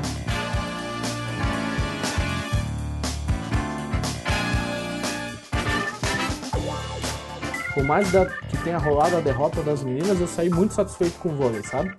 Com, com, os dois, assim, com masculino e feminino de quadra, masculino e feminino de areia, assim. Não sei como é que vocês sentiram. Eu, senti, eu me senti é, satisfeito, assim, acontece, é, o vôlei é muito equilibrado, a China não tava de bobeira, aquele outro grupo do feminino não tava de bobeira, é, a gente no, no vôlei de praia não chegava há tanto tempo, sabe? Então eu vejo a galera meio indignada com o vôlei e eu fico me perguntando, mas por quê? Vocês estão indignados com o quê? Vocês estão mega felizes com o ouro do futebol e vocês estão putos que o vôlei feminino não teve ouro? Ah, dá licença, entendeu? Sai daqui, velho. Não vem com esse papinho Dá licença pra ser educado, né? É, tipo. Se alguém tem laço no esporte brasileiro, são essas meninas, né? Que conquistaram dois ouros é, consecutivos. Não. É, é, eu acho que o, o que tu tocou ali no assunto do, do basquete de, serve muito pro, pro vôlei. O que falta pro basquete e também pro futebol, o, o vôlei tem sobra, que é a escola. A gente consegue desenvolver uhum. uma escola, a gente conseguiu desenvolver uma base isso que a CBV é totalmente envolvida também em várias coisas é, aí é. nebulosas no, no vamos, seu bastidor. Vamos, dar, vamos dar o mérito onde o mérito é devido. A gente tem uma escola de voleibol porque a gente tem uma gera... a gente tem desde do, do, daquela geração de prata do voleibol masculino e depois o que veio com o feminino também, a gente tem grandes pessoas que fazem parte do voleibol. Agora dizer que a gente tem uma cultura sim, forte sim. de voleibol, ela está completamente intrínseca a esses caras. Vamos bater na madeira aqui antes de falar. Se morresse Bernardinho e Zé Roberto hoje, nosso vôlei é metade do que seria metade do que é. Uhum. Então, vamos dar o. Claro, eu não estou dizendo que eles, eles dois compõem o, o, nosso voleibol, não. A gente tem grandes técnicos, grandes atletas, é, grandes profissionais, que a gente vai de médico, fisioterapeuta, psicólogo e, tudo, e, afins. Mas a questão é que são os profissionais que, diretamente na sua atuação, conseguem é, nivelar e até jogar para cima do, do, do, resto do mundo o nosso voleibol. Agora, em questão administrativa, a gente tá no. O voleibol tá no mesmo passo do basquete. A CBV tá no mesmo passo do, da CBV.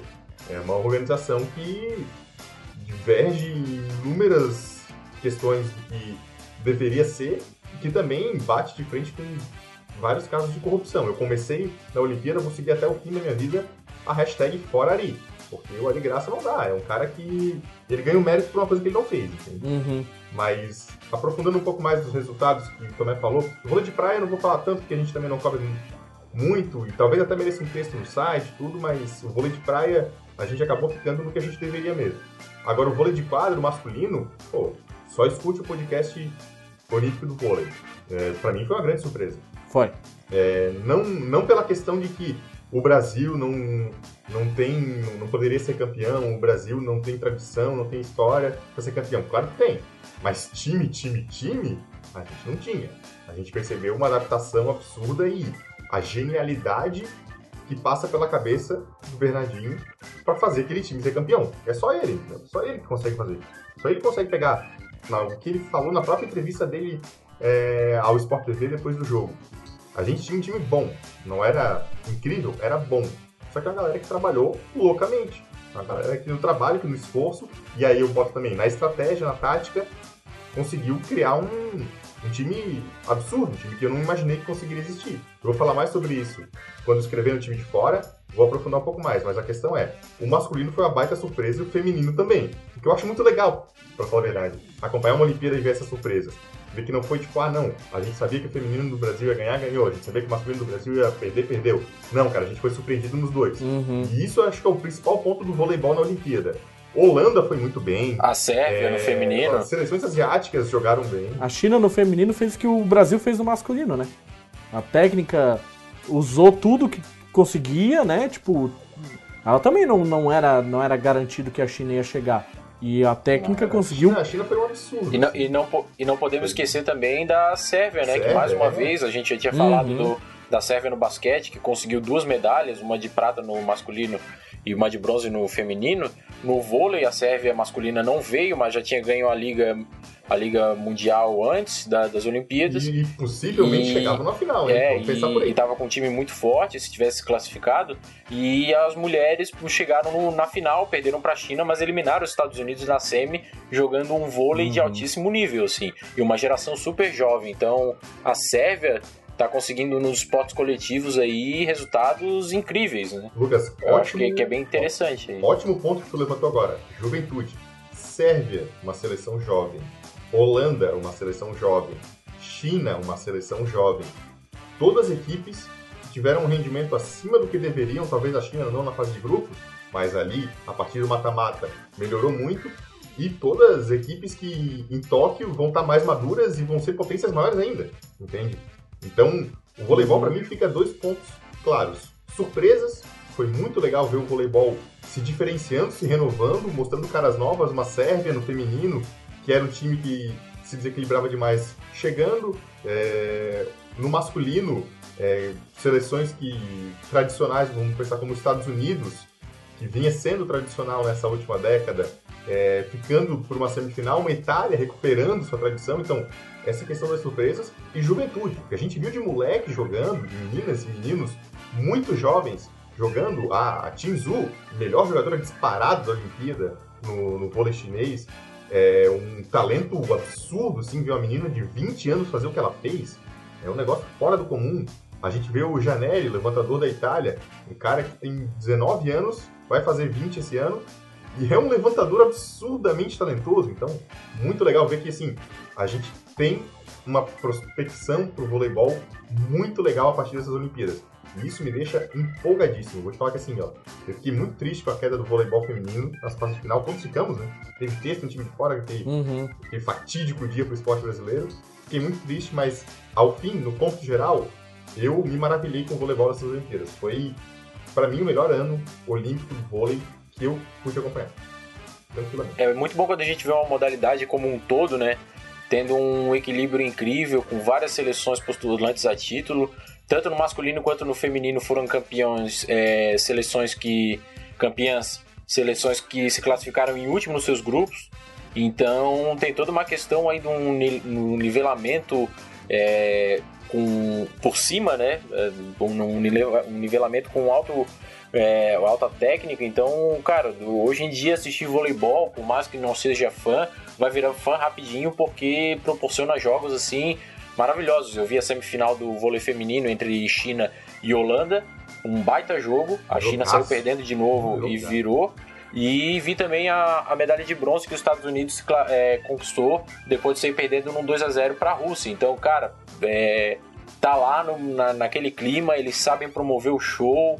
É, e, tipo, mesmo não vendo, não assistindo o Brasil, eu me senti super satisfeito por estar vendo um espetáculo esportivo daquele tamanho, assim, né? É, eu acho que daqui a um ano, ou até menos, eu já vou estar escrevendo sobre vôlei pro time de fora. É, assim esperamos. Assim esperamos que eu tô solitário nessa ilha. Senhoras e senhores, temos um desafio solicitado pela equipe da Áustria para saber se houve falta na rede ou não.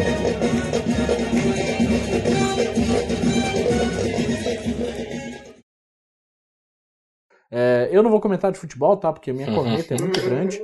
Eu só vou dizer que, tipo assim, foi, foi talvez uma da a, a medalha do Brasil que eu não me emocionei. Eu, eu vou dizer que tive. Fiquei assim, tipo, ah tá, legal, ganhou. Porque eu tinha um pouco do sentimento de não fizeram mais que obrigação. E antes que a galera fique indignada comigo, tipo assim, caralho, o cara só corneta, perdão pelo pavão, o cara só corneta futebol tal. Eu tenho a impressão, como alguém que gosta de esporte, que na verdade assim, nem o futebol tem estrutura, tá?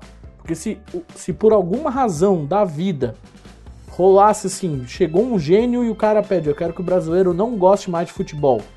E todo mundo parasse de gostar de futebol, sabe? Aquela coisa assim, não, eu não vou mais deixar meu filho fazer escolinha, eu não vou gastar do meu dinheiro, eu não vou, como professor de colégio, como diretor, como pai, enfim, se todo mundo falasse assim, tá, chega, a gente não vai mais investir nesse esporte, o futebol ia acabar no Brasil. Porque o futebol, assim como outras, as confederações, como qualquer outra, a CBF é o patamar máximo de incompetência e, e nojo, mas as outras também são e não tem investimento. A gente não tem uma base tão espetacular assim. Só que o brasileiro é tão apaixonado por futebol, a gente está tanto tempo investindo nesse esporte que hoje não era mais que obrigação esses caras já terem ganho ouro. Aliás, a seleção brasileira de futebol já era para ter ganho ouro há pelo menos 20 anos, 30 anos, entendeu? Então, tipo assim, enquanto que a feminina, enfim, a feminina é a, é a tristeza, assim. Começa a dar uma dor no coração só de pensar como é que é tratado. Que isso? O reflexo, para você entender o que eu tô falando, olhe para pro futebol feminino. Veja o que é o futebol feminino e aí você vai entender o que eu tô falando em relação ao masculino. Se não tivesse tanta gente viciada em futebol masculino, seria igual ao futebol feminino. É isso, é isso. E é isso que eu tenho pra falar do futebol, que senão eu vou ficar cinco minutos aqui, a galera vai dar stop no podcast, vai pegar outra coisa, fale vocês aí, mas é só isso que eu tenho para falar. Olhem o futebol feminino e vão entender o que é o futebol masculino, o que é o nosso, esse nosso, entre aspas, esporte do povo, sabe? Vamos ver aí o que, que virá nesses próximos ciclos aí. Eu me senti assim, ah, beleza, ganharam, legal, bom para eles aí. Xinga aí, Neymar. Se diverte aí, vai lá, diz que tu é o cara, vai lá, vai lá, sabe? tá, cê, com um pouco menos de reiterismo, mas sim com uma crítica sobre o, o, futebol, né? O esporte que eu acho que todos nós é o primeiro esporte aqui no Brasil que a gente tem contato. E mas o, o, o esporte passou por uma revolução muito grande aí nos últimos oito anos, é, tática principalmente. E hoje em dia a gente não consegue ganhar mais com talentos como a gente ganhava antigamente. Então hoje em dia o negócio está totalmente diferente. No masculino a gente já não consegue revelar é, atletas tão superiores quanto o resto do mundo, como a gente fazia antigamente. No feminino, a gente ainda tem algumas das melhores atletas. A Marta é brilhante, eu assisti ela em campo, ela toca na bola, é, cara, é, diferente. Ela consegue levar duas ou três jogadoras.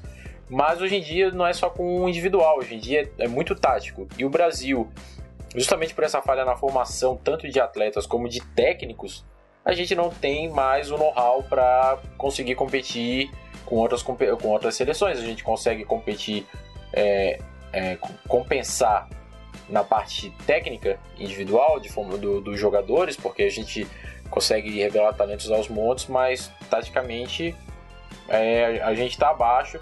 E se no esporte que é a preferência nacional a gente tem essa deficiência, no, no futebol masculino, que é a preferência nacional, a gente já tem essa deficiência, Imagina no, no resto dos esportes, né? No resto das modalidades. Então, cara, o ouro masculino foi circunstancial.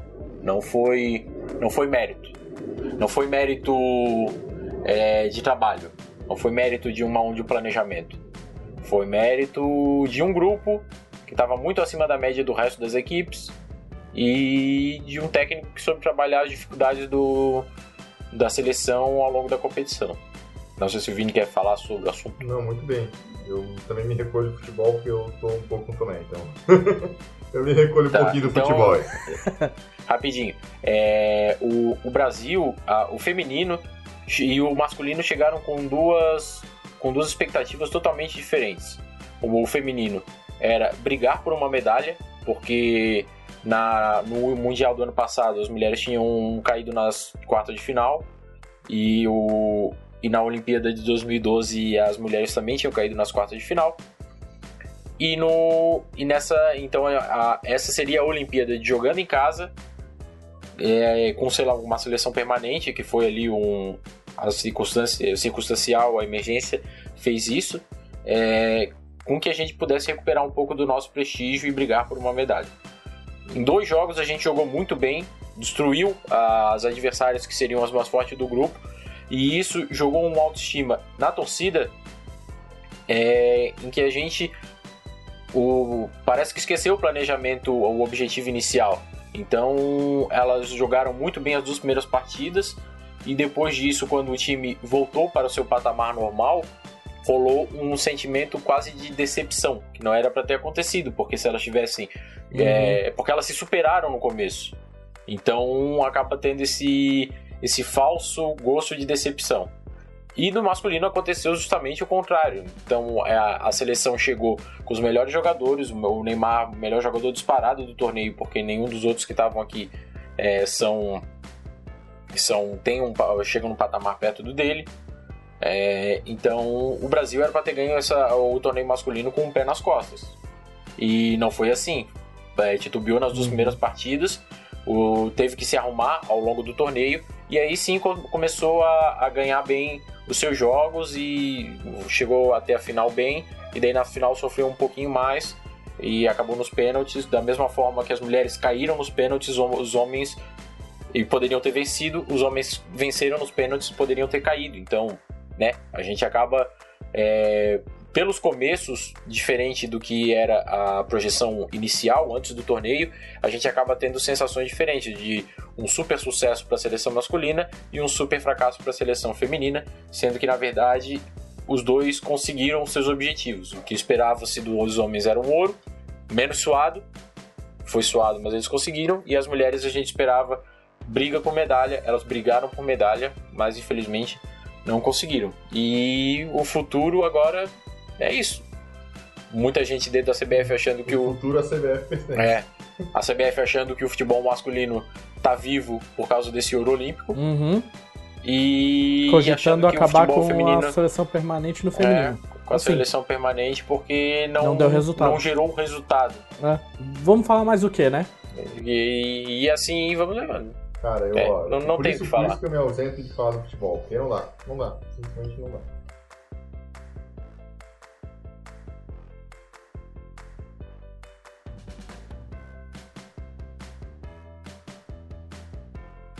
Já o tênis, como é, os brasileiros, acho que assim, não, não vamos entrar nessa pira também, que depois que passou o Guga, se era pra ter estourado, não estourou. Mas enfim, a competição de tênis como um todo foi muito legal.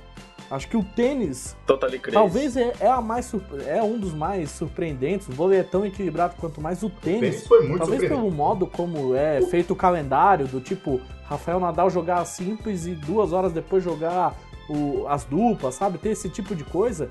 Acho que o tênis como um todo, ele é muito legal e vem dando essa cara diferente. E às vezes até me sinto triste de saber que, sei lá, nas próximas Olimpíadas, nessa acho que já não contou ponto, né, por ranking. Não. E ter gente que não consegue vir, não pode vir, não quer vir.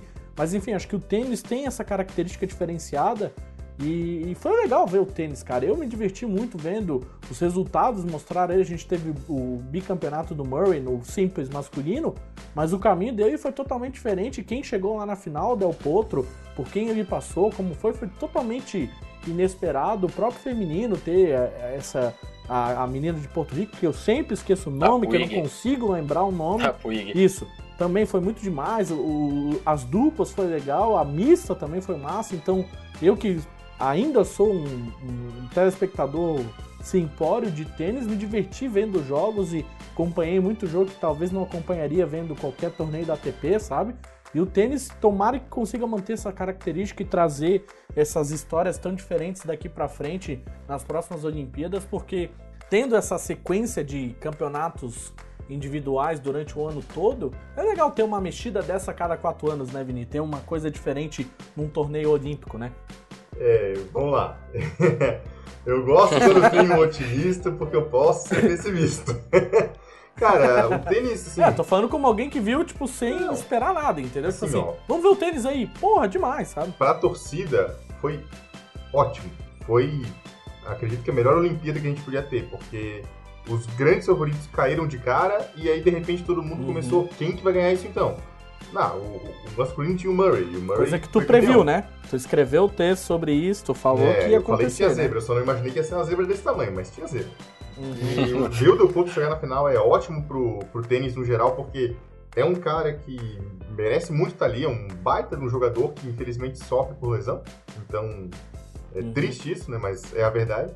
E, mas o que, eu, o que eu penso do tênis é um pouco do que eu penso do futebol. Então eu vou trazer o comentário conjunto aqui. A Olimpíada não liga para esses esportes.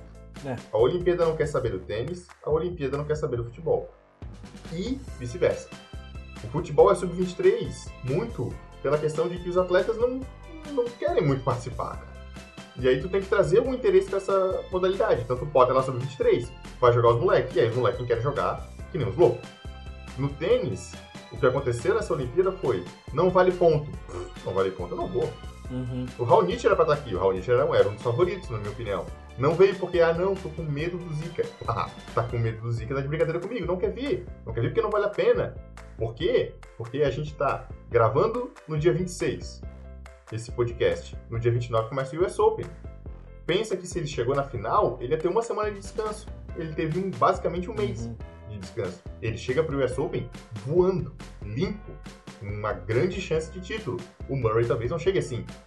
Então, o que, que ele prefere? O título olímpico, que não dá nenhuma pontuação para ele, não dá dinheiro, e é uma medalha pro país dele que talvez ninguém nem se lembre daqui a alguns anos?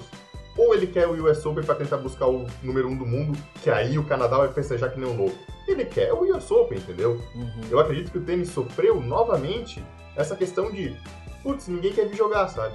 Mas isso não quer dizer que, que- que não, não tenha sido brilhante ver o tênis na Olimpíada. Foi, e foi muito legal acompanhar as competições.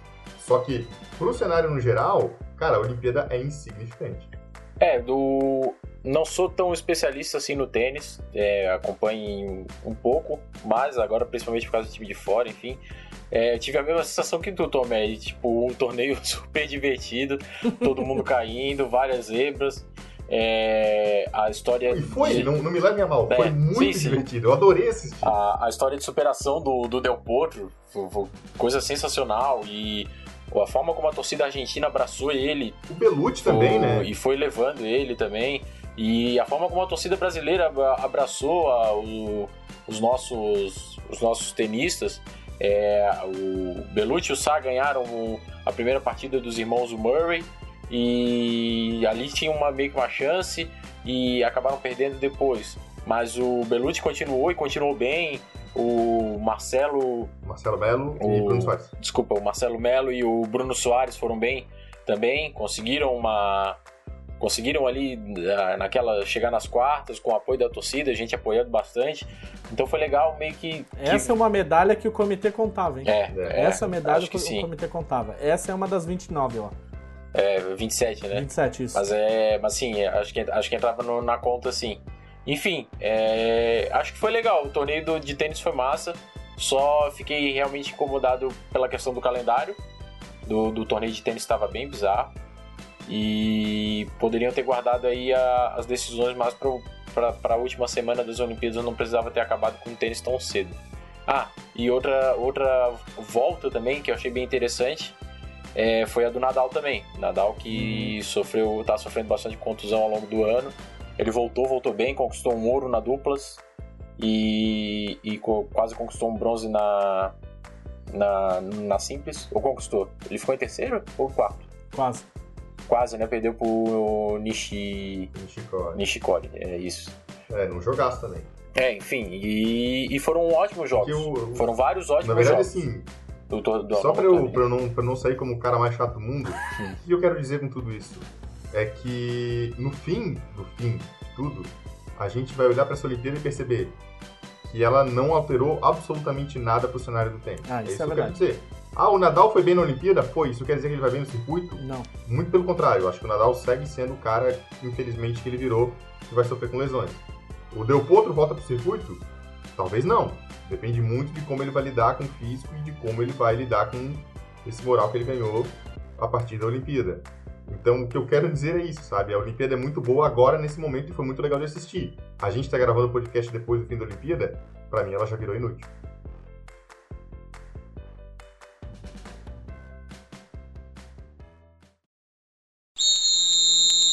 Senhoras e senhores, temos um desafio solicitado pela equipe da Áustria para saber se houve falta na rede ou não.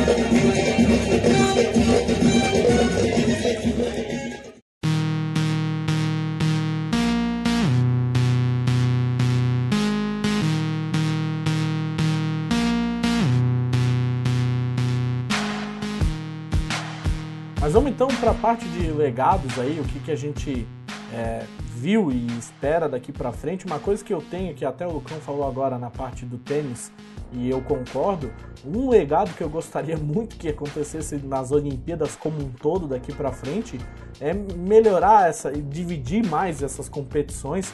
Eu comentei com vocês, né? Comentei no nosso grupo do WhatsApp que é, é tão estranho ver uma porrada de medalhas saindo na primeira semana, primeira semana e meia, e ali no finalzinho de quinta, quarta-feira para frente até o encerramento, é, é, tão poucas medalhas. Eu imagino que tem tantas provas que poderiam rolar e ser mais dividido, mas sei lá também como é que eles imaginam. Não sei se a questão sei, do, do- do- das estruturas interfere e tal, mas enfim, em termos de legado. Eu não senti muito isso, não. hein? Eu senti, eu teve um dia ali que, mesmo trabalhando, eu tava de olho, tava acompanhando, aí deu um dia que tava tipo, tá e aí, o que, que tem rolando agora? Os 16 canais do Sport TV não tinha 16 coisas ao vivo rolando, entendeu? Eu queria 16 Mas é coisas. porque tu não tem mais oito jogos de vôlei no dia. Exato, é, tem isso Entendeu? também, tem isso também, é, isso eu, eu, eu só tem um, então é, Muda, né? é uma muda, questão muda. natural, de- é. vai chegando nas Mas, eu, finais, sabe? mas eu, eu entendo, eu acho, que eu, eu acho que eu entendo o que tu falou. É, porque poderia ter colocado mais competições daquelas de medalhas instantâneas, ter dividido um pouco mais pro final. Talvez É, algumas competições de Mas a gente tiro. teve algumas taekwondo, a gente ainda teve boxe até o fim, a gente teve luta, é, luta olímpica, luta greco-romana. não sei São as duas mesmo, tá nome certo, certo. são as duas mesmo. Perdoem aqui se eu errei. É. Luta livre e greco-romana. Isso, é. E a gente teve. A gente teve levantamento de peso, a gente teve atletismo até o último dia. É, eu acredito que essas, essas competições apareceram no fim. É só porque a gente não tinha como, vamos lá, ter os 16 canais passando coisa até o último dia de Olimpíada, porque os esportes coletivos dependem de fase de grupo. Aham. então É. tem um monte de jogo num dia, chega no final, só tem É. um. Então realmente vai diminuir. Mas eu não achei que. Eu, pelo menos, não fiquei um dia sem ter coisa pra assistir. É, eu também acho que dá uma impressão porque nesses esportes que estavam rolando aí de medalhas instantâneas, né? é, são esportes que o Brasil não tem tanta tradição. Então, como a primeira semana foi a semana do judô, ela preenchia bastante a grade, de- a grade do nessas primeiras semanas aí, né? E daí como o Brasil foi sendo ele, da natação. é, e como o Brasil foi sendo eliminado na- nas competições coletivas, aí a gente acabava não tendo o Brasil para assistir e daí isso Uhum. acaba passando a impressão mesmo de que estava um pouco esvaziado. De certa forma tem razão. Mas e aí, legados, tivemos uma série de continências sendo batidas aí, né? Por parte dos É brasileiros. um legado, eu- é um legado que me, me entristece, assim, vai. Eu, eu já boto meu- minha posição claramente contra essa militarização do esporte. Eu sei que ela tem a sua função, eu sei que ela teve a sua função agora, mas eu espero que o legado fique de que ela foi imediata, de que ela foi uma lógica de tentativa de vamos fazer uma boa Olimpíada em casa. Então, vamos apelar para essa situação dos militares, desses atletas serem militarizados e mesmo não atuando diretamente para as forças militares, é, estarem utilizando de todo o aparato disponibilizado por essas forças e de todo, toda a estrutura que eles, que eles possuem para que esses atletas pudessem treinar melhor e que fique por isso. Tá, acabou a Olimpíada agora, acaba com essa história, mas, enfim, pelas notícias que a gente vem tendo, isso não vai acontecer, mas é um legado que eu gostaria de ter. Um legado que fica é a noção de que o esporte brasileiro não consegue dar conta dos seus próprios atletas. E tem que apelar para tudo quanto é forma para conseguir que esses atletas se mantenham em alto nível. Porque a gente não precisaria de militares se a gente tivesse uma boa estrutura de esportes olímpicos, mas a gente não tem. Então a gente apela para o que tem. É, entendo, en- é, tô com o Vini, assim, entendo, mas é uma situação que me incomoda bastante. É, primeiro por uma questão aí também de simbolismos, né, que quer queira ou que não remete a uma, uma história triste que, que a gente teve no passado não muito distante, apesar de nós não termos vivido isso, mas, né, nossos pais viveram e a gente ainda vive com uma certa sombra aí da, da época da ditadura militar. É, também não acho que, que dê para colocar a conta disso, é, o, o peso disso tudo indo nos militares o tempo todo, porque a ditadura foi uma ditadura. Muito menos os é, atletas, foi né? uma ditadura civil militar, então também teve apoio do- Boa, Lucão. do povo Boa. do povo conservador que que tá de novo à tona aí, né? É, tá aí até hoje. Então, enfim, tem, tem que se relativizar, é, entender que o- os próprios atletas falam com muito carinho das Forças Armadas, justamente porque elas conseguem suprir um- uma demanda que, que esses atletas de alto nível têm e que o governo não consegue não consegue é, atendê-los, mas ao mesmo tempo acho que é um atestado de incompetência do governo que não consegue Total. que não consegue atender os seus atletas e daí apela para um Das federações, desses né? é da- da- das federações é, do, do Mais das governo que não federações consegue do que do governo, né? sim Eu é porque assim, é vezes. porque o governo de- deveria funcionar também como fiscalizador disso tudo né Claro. e, e daí vale também lembrar que quem, quem, quem firmou o convênio foi o Lula em 2008, né? Um governo de esquerda. Então, o, o próprio Lula, que sofreu com a ditadura militar, fez o convênio. Então, né, a, gente tem que saber se- separar. Tipo, não, é- não é porque os atletas são militares que quer dizer que eles são é, conservadores, ditadores, etc, etc. Até porque Rafaela Silva, até porque a Rafaela Silva, nossa enfim, cara, é, é difícil. Eu tô meio pisando em ovos aqui, tô parece que eu tô me É. parece que eu tô me desdizendo, mas não é assim. Não me agrada pela memória que isso remete, mas a gente também tem que entender que a estrutura militar na- que, que os militares de hoje não são os mesmos militares daquele tempo. É difícil, tá?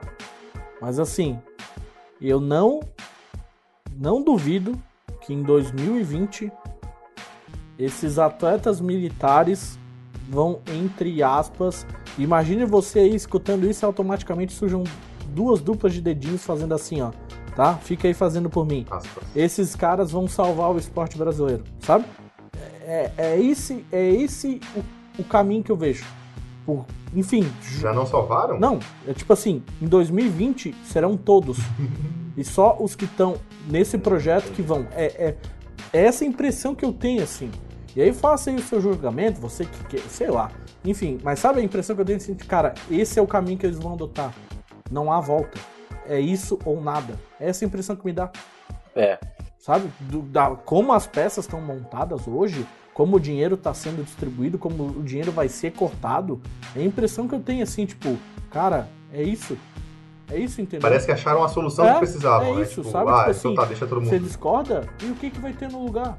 Sabe? Eu não, não é que eu tô apoiando, só tô tipo assim, cara, veio, aconteceu. E não se surpreenda se piorar, se tiver mais gente nesse, nessa situação, se isso se tornar o que vai ser do esporte brasileiro daqui pra frente. Infelizmente, sabe? Porque na verdade, assim, também não vamos ser escroto, os caras estão, né, de alguma forma eles estão ajudando. Mas, cara, a gente é tão fundo do poço que restou isso. Restou uma instituição que É, não eu- tem, entre aspas, nada a ver com o esporte, investindo e ajudando o esporte. Ou seja, porque não tem na escola, porque não tem nas universidades, porque não tem nos clubes, porque não tem nas federações, cabe ao, ex- ao exército, à marinha, à aeronáutica gastar o seu dinheiro, porque o Brasil não entra em guerra, né? Tem isso também. Então sobra o dinheiro, o pouco dinheiro que tem. Aí os caras, ah, então tá, vamos gastar com o esporte que aí faz uma, um marketing pra gente. Mas é isso. é isso. É só o reflexo de como a gente tá, sabe? É isso. Nesse clareamento que eu ia dar, Tomé, eu entro um pouco nesse teu ponto na questão do seguinte.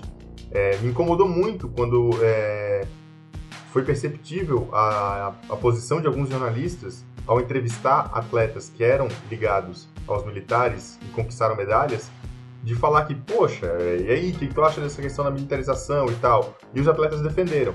Eles vão defender, é claro que eles vão defender, cara. Como não vão? É a galera que tá colocando eles pra competir, é a Claro. galera que tá deixando eles competirem em alto nível. Tá pagando o salário, Então- a comida do cara lá, que o cara também tem que sustentar a família, É. né? E dando estrutura e dando tudo. Exato. A minha questão é o seguinte: não critiquemos o atleta que, que recorreu a esse ponto para poder ser competitivo. Uhum, Critiquemos o país que não dá estrutura e que não dá opção para ele a não ser fazer isso. Se o Alisson não vai é, junto aos militares e não consegue a estrutura para treinar junto com o Bruno, ele não, não vai ganhar ouro. É simples assim, entende? Então ele tem que realmente ir lá e. Vamos lá, ele não tem que bater continência no pódio. Mas ele tem que agradecer, ele tem que, que dar boas palavras para os militares. Foram eles que colocaram ele no pódio, e não o Comitê Olímpico Brasileiro, e não o Ministério do Esporte, e não qualquer outra eh, fundação go- governamental. A questão é, critiquemos a, a ação de, de, de militarização do esporte pelo ponto de vista governamental, jamais pelos atletas. Eles não têm nada a ver com isso, cara. O que eles estão é procurando uma maneira de se manter na sua profissão. E no fim é isso, é a profissão deles de atleta. Se eles não forem profissionais atletas, eles nunca vão conseguir medalha. Então eles conseguem se profissionalizar a partir dessa militarização. Jamais deve-se fazer a crítica a eles, e sim a essa lógica de não ter outra opção. Exato. É isso aí.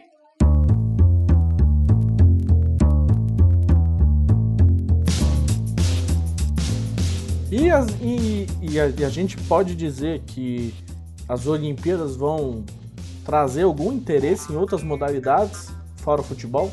Nossa, Não querendo ser muito, corneteiro. espero muito. Espero. Eu espero muito. Eu espero que, justamente o exemplo que eu dei, como a gente viu as Olimpíadas de Inverno terem um impacto aqui no Brasil, mesmo que mínimo, mas um impacto.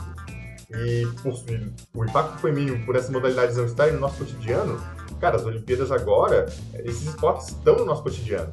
Então, que eles passem a, estar mais na, na cabeça do brasileiro que, que goste mais disso.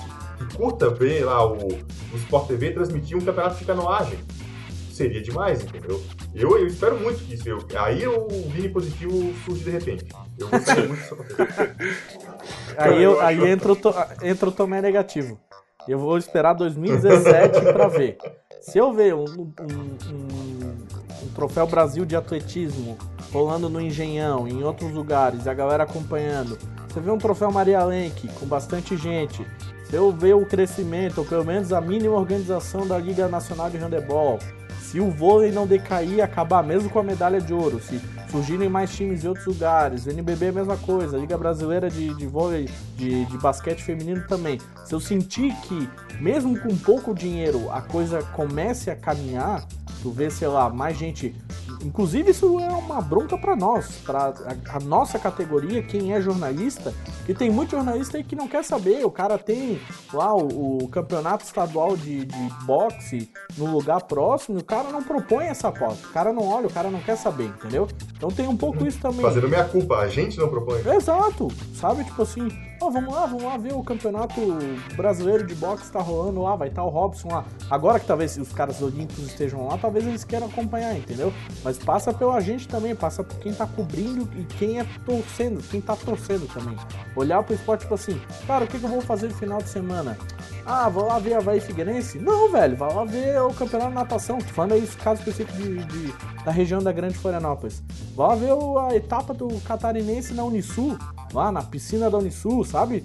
Vai procurar, também cabe um pouco isso. O, o torcedor, e especialmente o jornalista, é muito acomodado. O cara não quer gastar tempo procurando, entendeu? O cara não, não quer ver o que tá acontecendo, não quer ver. Então, a minha esperança tá nisso, numa questão mais de consciência do que de organização. Talvez a gente vê um interesse maior e as pessoas pensarem, hum, posso ver essa outra coisa? Hum, talvez valha a pena ali assistir? Talvez role essa, eh, essa mudança que a gente espera, mas eu sou bem pessimista, assim, inverte a lógica minha do Vini. É, acho que, acho que o desafio agora é a gente, tipo, manter é, tudo que a gente. essas memórias boas que a gente viveu aí na, na- nas Olimpíadas no imaginário das pessoas. E, tipo, acho que esse é o, é o primeiro e talvez o mais importante desafio. Tentar manter esse estímulo. Por enquanto tá todo mundo empolgado. Então, se a gente conseguir manter essa empolgação pelo menos até o fim do ano, ou começo do ano que vem, no o que vai ter de escolinha de outros esportes recebendo alunos novos, eu acho que é bem interessante assim, de da gente da gente poder acompanhar a quantidade de novos atletas de, de base, porque vi- vislumbraram ali a possibilidade de ter um filho um, um certo sucesso, digamos assim, uma Rafaela Silva que saiu da Cidade de Deus e hoje ela está se formando em psicologia graças ao judô. Ela nem precisava ter ganho essa medalha de ouro, mas o judô permitiu a ela a possibilidade de estudar. Né? No Rio de Janeiro, Uhul, psicologia. no, no Rio de Janeiro, no Rio de Janeiro eu conheci duas pessoas que eram estavam aqui é, justamente para assistir as Olimpíadas, que eram esportistas. Um era um nadador do Pinheiros em São Paulo e hoje ele compete ele e faz uma faz universidade na Carolina do Norte ou do Sul, agora eu não me lembro, por causa da natação. Então, tipo, ele ganha uma bolsa para estar lá nos Estados Unidos estudando. Conheci também uma atleta de heptatlon gaúcha que já teve a oportunidade de viajar para vários lugares, no, participou de mundial é, de categoria de base sub-17 na época, acho, é, na Ucrânia e em outros lugares e também pôde fazer a faculdade dela estudando nos Estados Unidos. Então, o, é, a, a, talvez assim os esportes menos conhecidos possam possibilitar é, que pessoas saiam aí de consigam estabelecer, fazer algumas conquistas ou até mesmo estudar. Então, talvez aí os próprios pais que já estejam um pouco mais ligados nessas oportunidades vão começar a, a matricular seus filhos em escolinhas de esportes alternativos que não sejam Boa. futebol, basquete, esse tipo de coisa. Então seremos. Então, é, a gente fala muito de legado, eu queria deixar claro que, para mim, o grande legado da Olimpíada é o Samba Imperial. Falou, valeu. ah, não, cara. E o mascote com o melhor nome das histórias das Olimpíadas. O grande Vinícius, entendeu? Esse é o legado. O Vinícius ah, eu... é o nome agora que vai, vai disparar no mundo. Vai ter mil Vinícius e agora o mundo vai ser melhor. Só faltou uma coisa: o Vinícius dançando o samba imperial. Isso faltou. Isso, Isso aí você vai ver no Facebook do time de fora que eu vou postar eu dançando lá. Não, meu. Não necessariamente tudo, né? Legal, cara.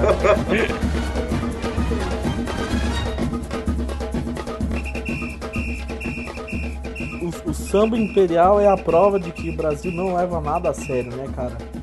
Nem, nem a marcha imperial passou livre, Olha, cara. Eu não acredito. Eu não, sei, eu não sei o que é melhor, o samba imperial ou o ódio do Tomé pelo samba imperial. Eu realmente não consigo definir o que é melhor. Beleza, falou. No próximo nós temos atletas paralímpicos, hein? Temos surpresas aí, hein, Isso, galera? Isso, próximo atletas paralímpicos. A gente tem paralímpicos. Ah, ainda não acabou, falou, não, falou. hein? Não acabou, hein? É, vem muito. Vem muita medalha por aí. Agora sim é hora de fazer bonito.